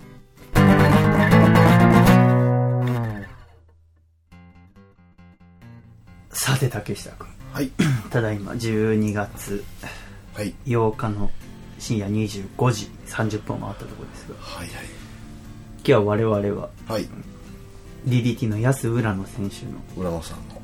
15周年記念大会、はい。えー私はリングアナではい。竹下がオープニングでトークショーをトークショー。私一緒にやりましたけどやりましたね。いい大会でしたねやっぱ浦野さんの人間力が溢れてましたね。いやすごいですよね15年も続けるって素晴らしいことですよねそうですね。でも、えこの間、なんとかチューブで、はい。本当デビューしたての時の浦野さん。のはい。試合とか見ましたけど、はい。あんま変わってないですよ。あそうなんですか、はい。体型とかも？体型とかも。へー。もちろん、技術はすごい、もう今とは違うかもしれないですけど、基本的にやってることは同じで、なやっぱ、すごいレスラーなんだなと思いますよ。うん。そのね、デビューしたての時から変わらずとも、うん第一線で、試合し続けてますからね。人気もありますしね。そうね今日もお客さん満員でしたからね。ねえすごい。我々はトークショーで、はい最初に玉置浩二さんの「田園」を歌いましたけど、歌いましたね。ね、安浦野さんが玉置浩二さん好きだってことではい。田園まさかはね我々が田園を歌うと最初思いませんでしたなんで電影なのかよく分からなかったしね よく分からなかったし僕今日なんなら昼休みの時間使って30分だけ学校の近くのカラオケジョイサウンド行って あの電影だってあんま知らないからちょっと練習してきましたから、あそうだった。練習というかええ。まあはい。試しに。30分電影だけ歌って電影しか歌ってないですから僕5回ぐらい。うんそうですね。1番だけだから7回ぐらい歌えたかな。採点モードにしてあのあとガイドボーカルみたいなのして浦野さんのためにですよそれはすごいねもうあれあれすごかったな。やっぱあの今回の講義は浦野さんがね海援隊道場にいたこともあはいはいはって海援隊の選手もたくさん出てましたしそうですね。他の団体の方もたくさんいたこともあって、はい。こう DDT を知らなかったりとか、うん。えーだからもちろん私を知らない方がほとんどの中ですでね。たけちゃんと私出てって非常に難しかったですよトークショー、ええあのーそうね。なんでしょうね例えばみんなが我々のこと知ってくれてる人ってでもちろんやりやすいですしで。逆にみんなが知らなかったらね、うん。もう何でもありではないですけど、うん。ちょっとなんか自由にうん。できるという中であの何なんですか半分そう半分そう。ちょうど。なんならわかんないですけど、えあのね最前列のお客さんとか、ええ。右から我々のことを知ってる知ってる知らない知ってる知らない知らない知ってるみたいなこのそうだね、本当その半々ぐらいのえ割合だったじゃないえうんですか、本当にそのそうだった。半分だった。ねでなんかこうね当たり前のことを喋って我々知ってる人が面白くなってもいけないし、はいはいはいはい。よく我々の中では当たり前のことでも初めての方はもちろん知らないわけだ。そうですね。っていうところでやっぱ田園はね。変ですよ。なんででーやねんと思いやでもね今回歌っててね。やっぱヒット曲ってすごいなってちょっと思ったけど。メロディーもキャッチーですし。そうそう歌詞もだったらまあギターでも弾きやすいし。なるほど。みんな乗りやすいし。そうね手拍子してくださってね、すごい。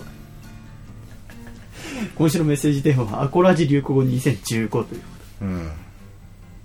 竹下君のなんか印象に残ってる言葉や。まあ言葉ではないですけど、場面とかありますかアコラジまあ、そのエピソードというか事柄としてはやっぱり細身のシャイボーイが引っ越したっていう。うん。横浜から引っ越したっていうのがやっぱり僕の中でアコラジ的には最も衝撃的でしたね。なあ、まあ、そうだね。引っ越してきて。なあ。で下半期ですか。なあそうですね。下半期はどうでしたか？だから下半期うさぎが来る来ないぐらいの。だからそこからだと要はドミノの結果が出たりとか、はいはいはい。あと旅ですね、うん。下半期は。できるだけ旅しようと思って。そうですね。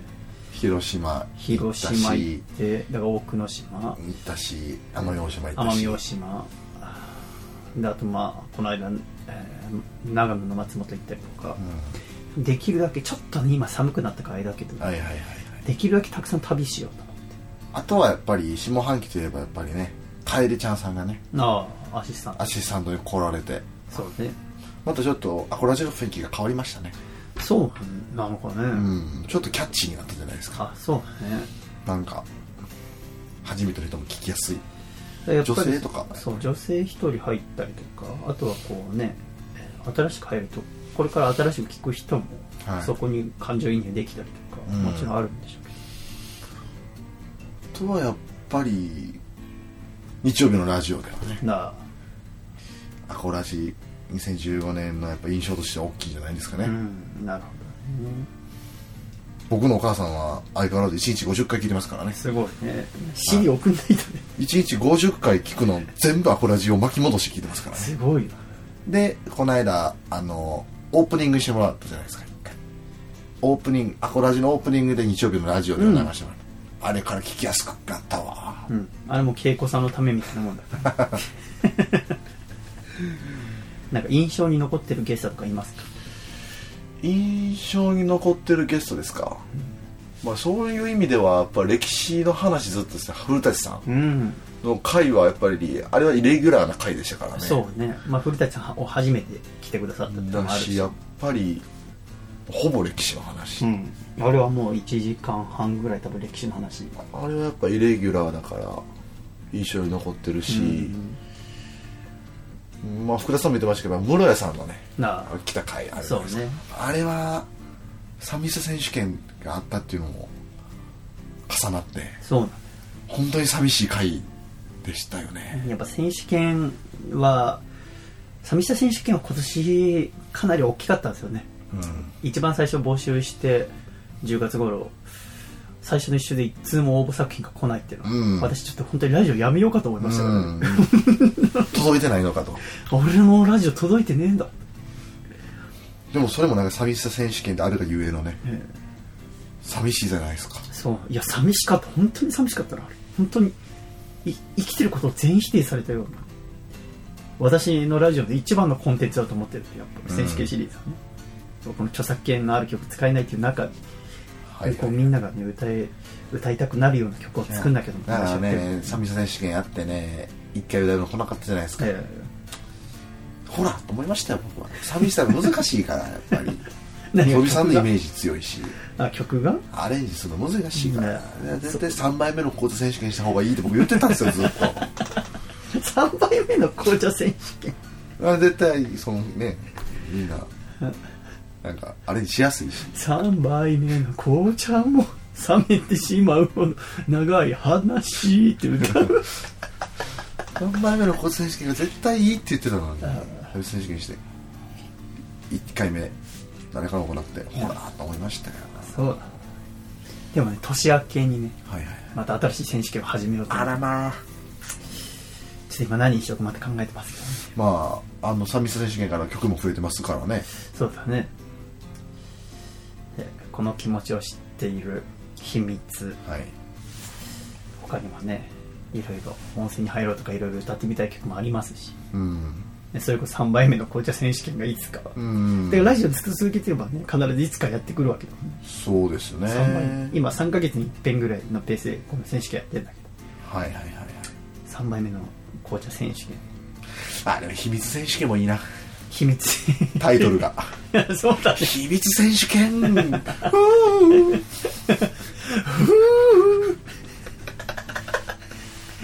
やっぱあの結構、まあ、これは個人的な趣味なんですけどなんとか選手権って言ってその後にすぐ曲が流れるじゃないですか、うん。その曲。僕あれ好きなんですよ。あママ選手権。はあはあ親の。そうそうそうそう。そうそうそうそう。あそうだ横浜選手権横浜。横浜。そうだね。ちょっと考えないでも3枚目の交通選手権にもしなったらどう流れるんですかね。といや3杯目の紅茶だってオープニングおかしいからね。チクチクチクハローエブリバディ。ちょっとみんなに歌いたい曲があるんだけどさ、とっても寂しい男の歌を聴いてくるねんけどみんなの、皆さんの手拍子で元気づけてはくれませんか？いい感じいい感じ。行ってみよう。じゃんじゃん。急に？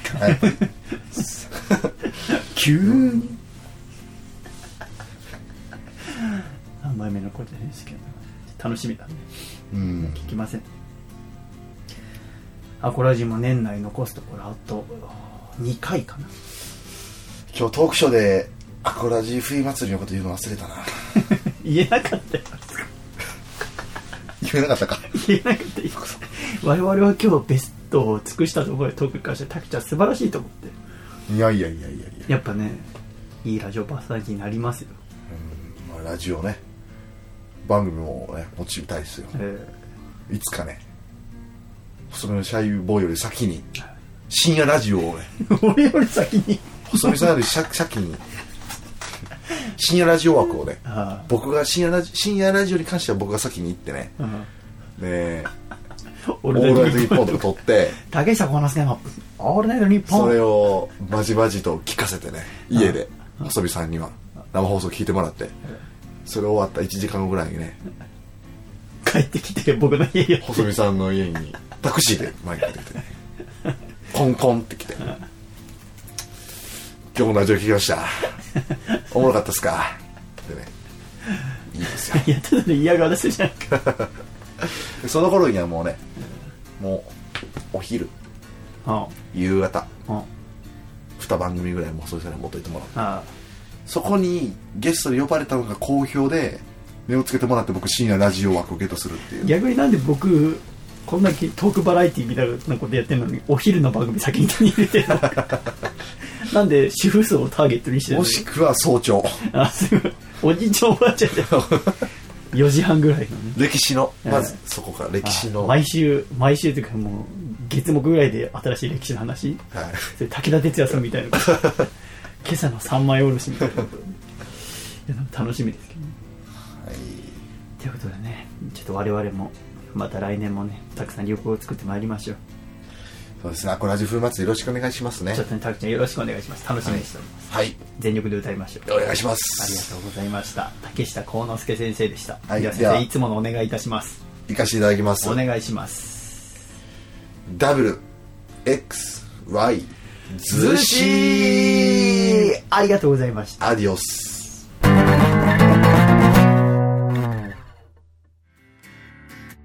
ありがとうございました。竹下先生でございました。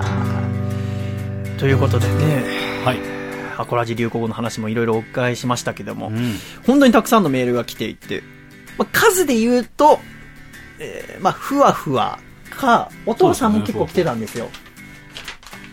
でもやっぱ一番多かったのは悲しいかな、離婚なんですよね。いや、そうですよね。どうしよう。だってさ、はもし番組が続いて、えー行った時にですよ、はい。一応流行語、2014年はこれでした、はい。2015年はこれでした、みたいな時に、2015年は離婚でしたって言いたくないだろう。そうですね。カイデジさんはじゃあどうしますか、うん、まあでも、せっかく流行語にするんだったら、ね、明るい言葉の方がいいんじゃないですかね。でも明るいのは基本なかったんですよね。ふわふわふわはポップですよ。ギリ、はい。うんまあそうですよしよっかな。結婚して子供ができたっていう話ですから。えーしかし、やっぱり、えーはい私はアコラジッコの意見を大切にしたいと思いますので、はいえー2015年の流行語大賞は、一番数の多かった、離婚とさせていただきたいと思います。おめでとうございます。おめでたかねえわ。バカ野郎。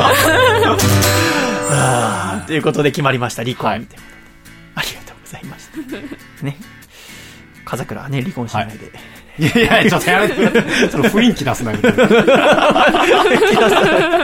ーつれづれなるままにアコラジライフ。このコーナーでは、アコラジックの皆さんからね、日々のお便りお待ちしておりますので、懸命につれづれと書いて、ラジオアットマーク細身のシャイボーイドットコムに送ってきてください。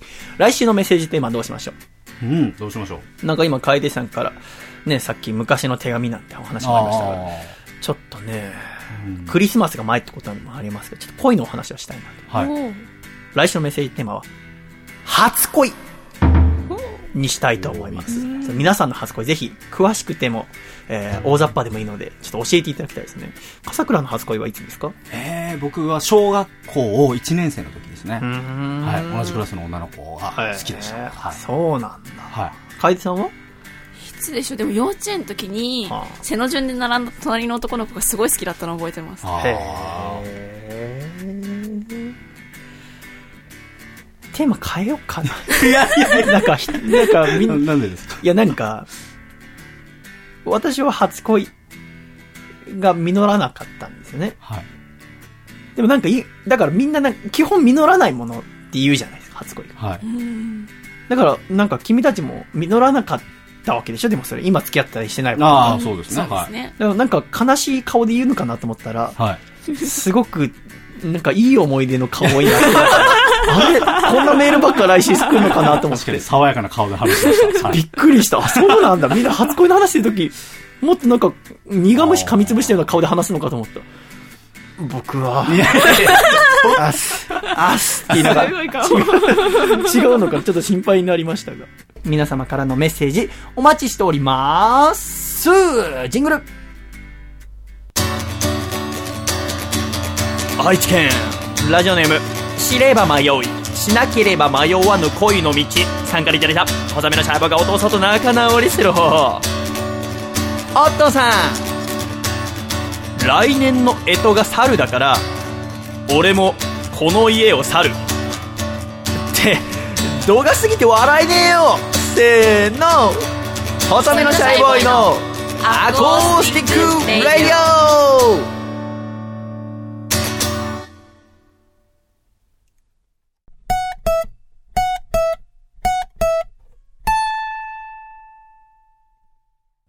俺の人生をかけた人生をかけた人生をかけた人生をかけた人生のスタートです。見送りに来てほしいよ。君の人生をかけた人生をかけた人生をかけた人生をかけた人生のスタートじゃん。手を振るよジケラッチョ。狭間律師のスーパーハイパーイヤー。狭間律師のスーパーハイパーイヤー。このコーナーはアーティストの狭間律師さんが送ってくれた毎週新曲をオンエアさせていただいております。今週も狭間くんからメール届いております。シャイさん、笠倉さん、楓さん、お疲れ様です。お疲れお疲れお疲れ様様で。ですす。今週の新曲を送らせていただきます。別れの手紙という曲です。この収録が行われている12月11日には、狭間律師自主企画が下北沢にて行われました。ご来場いただいたお客様、いつも応援してくださる皆様、本当にありがとうございました。12月5日の秋葉原ディアステージも最高に楽しませていただきました。年末までまだライブが何本か残っております。よろしければ遊びにいらしてください。といただきました。では聞いてみましょう。はざまりとしで、別れの手紙。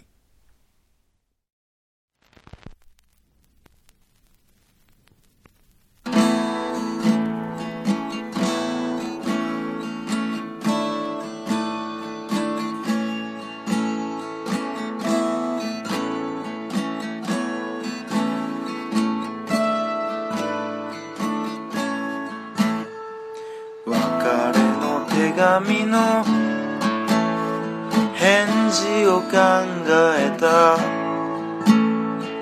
夜から朝まで涙でぼやけてく。別れの手紙の返事はどこへ届くの？ずっと僕は君のこと愛せるって思ってた。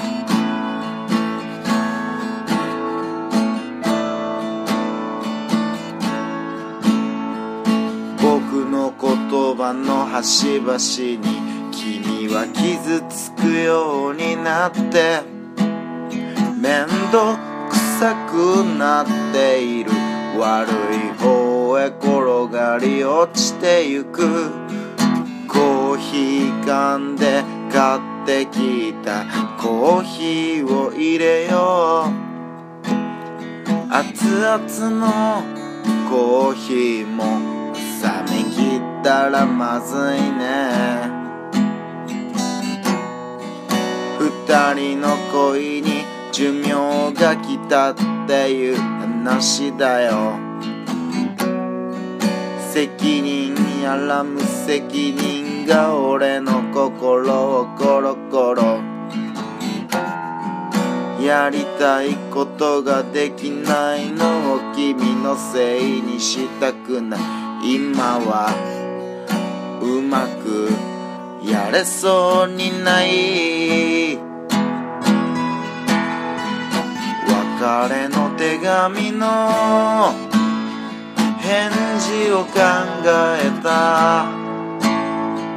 夜から朝まで。涙でぼやけてく。別れの手紙の。返事はどこへ届くの。ずっと僕は君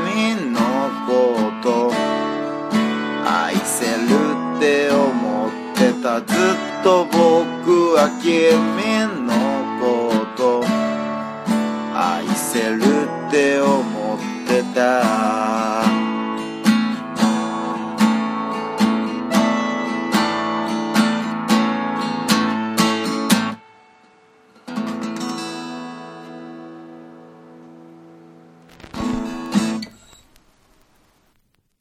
ありがとうございました。はざまり寿司で別れの手紙でした。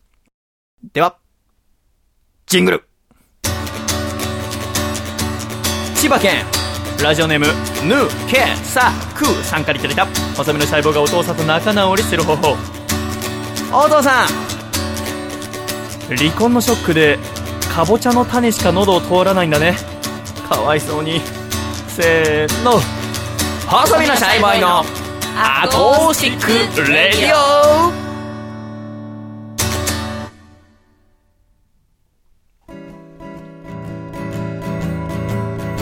細身のシャイボーイ細身のシャイボーイ細身のシャイボーイ Oh yeah 細身のシャイボーイ細身のシャイボーイ。ルールールー。フー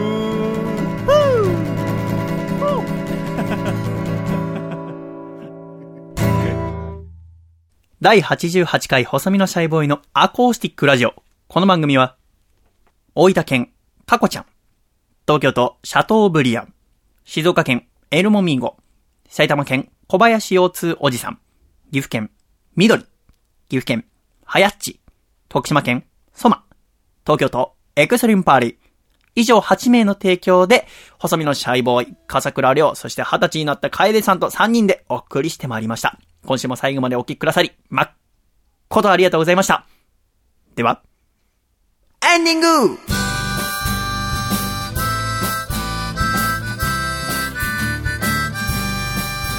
暖かいシャイということで、第88回細身のシャベのアーコースティックラディオもうエンディングでございます。風倉。はい楓さん。はい。今週もありがとうございました。ありがとうございましたありがとうご。ざいました。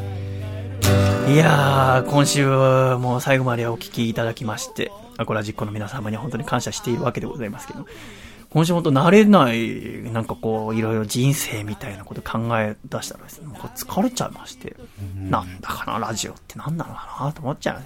なんかやっぱ活動してってやっぱいろいろ思うのは、本当にラジオやりたいなら、もしかしてこうミュージシャンとしていろいろ頑張ってやった方がいいんじゃないかとか、お笑い芸人さんとしてやって、ラジオに行く、いわゆる正規の今ね、えー主流の方法がいいんじゃないかとか思いながら、でもやっぱり考えて考えて、自分でラジオをメインにして、いわゆるラジオパーソナリティになるっていうことが一つの憧れの職業みたいになれば、なんかもっと面白いラジオがたくさん生まれるんじゃないかなと思って、それでやってるのはやってるんだけども、やっぱこの間、やっぱその男性と会ったのはかなり大きい機会で、うん嫉妬だったりとかで、やっぱ聞くことができませんでしたって言われた時に、その気持ちはわかるんだよ。ただ、その時僕が反省したのは、仮に嫉妬したとしても、なんか嫌な気持ちになったとしても、それを吹き飛ばすぐらい面白いものをちゃんと作れていれば聞くんですよ。どんなに嫌なことがあったり、えーどんなに、えーこの人のことを好かんなと思ってたとしても、それを超える面白いものがちゃんと作れていれば、聞いてくれるはずなんですよね。だからそれができてないってことはまだ私の喋りだったりとか音楽が力が足りてないってことですから、うん。改めてこう、一生懸命やんなきゃいけないなってちょいと思いました。えー第88回細めのしゃべのアーコースティックレイド MVP は、えー、20歳になった楓さんに差し上げたいと思います。おおめでとうございます。ありがとうございますね、これでプレゼントを済まそうと思って私 ちょっとね、えーなんか買ってあげます。えーおじさんが。お、やったー。えーおじさん今ちょっとね、年内年越せるか分かんないぐらい貧乏なので、ちょっとあの余裕ができたら、えー何でも、えー買ってあげます。何でも買ってあげますって言い方は、なんだろう、ね、あの、お祝いにね、なんか、あご飯でもみんなでね、食べに行きましょうね。はい、行きましょう。えー何が好きなんですか食べ物とかは。えー、割と何でも食べますよ。あそう。うん、そうです。えーだからその中で聞いてんだよ。怖い。今のはね、まあ、ジャンルとか、いジャンルとか、あの、和風洋風とかね、中華うんそう そういうので、ね、あるある。うんあるある。あるある。あそうですか。20歳ね。あ人は何歳の時が一番楽しいんですかね？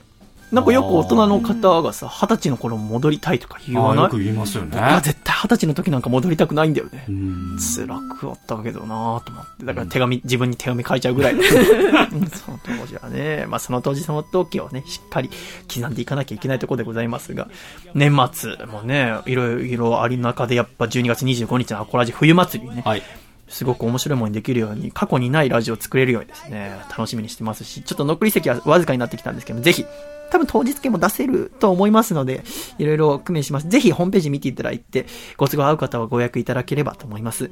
そしてあの、話題の映画、復讐のドミノマスク。はい。もう今全国をいろいろちょこちょこ回って、もう都内では全然やってなかったんですけども、なんか話題が話題を呼びまして、んなんと急にですね、来週の土曜ですね、だからこれ放送されている週の12月19日の土曜日にですね、はい。お昼秋葉原で、うん。上映会ライブ、ドミフェスっていうのが決まりました。ドミフェス。だから、ドミノマスクフェスですね。へその、ヒロインの望月美優さんだったり、主演の福田博さんだったり、で、私も出て歌うみたいですよ。秋葉原の。すごく大きなところで、秋葉カルチャー劇場っていうところですね、やるみたいでございます。ぜひチェックしていただければと思います。いや、もうね、風邪なんてひいてる場合じゃないっすよ、笠倉。あーすいません鼻ぐじゅぐじゅぐじゅぐじゅやって。これ後で編集してる時お前が鼻すすってる音と一回でも入ってみろ、お前。すぐ電話するからな。嫌な。なんで電話したと思いますか？ー 嫌な電話です。いや、皆さん風邪には気をつけて、また来週はい元気にお会いしましょう。では、行くぞ !1、2、3、シャイまた来週楓さん、二十歳、お誕生日おめでとう回だったね。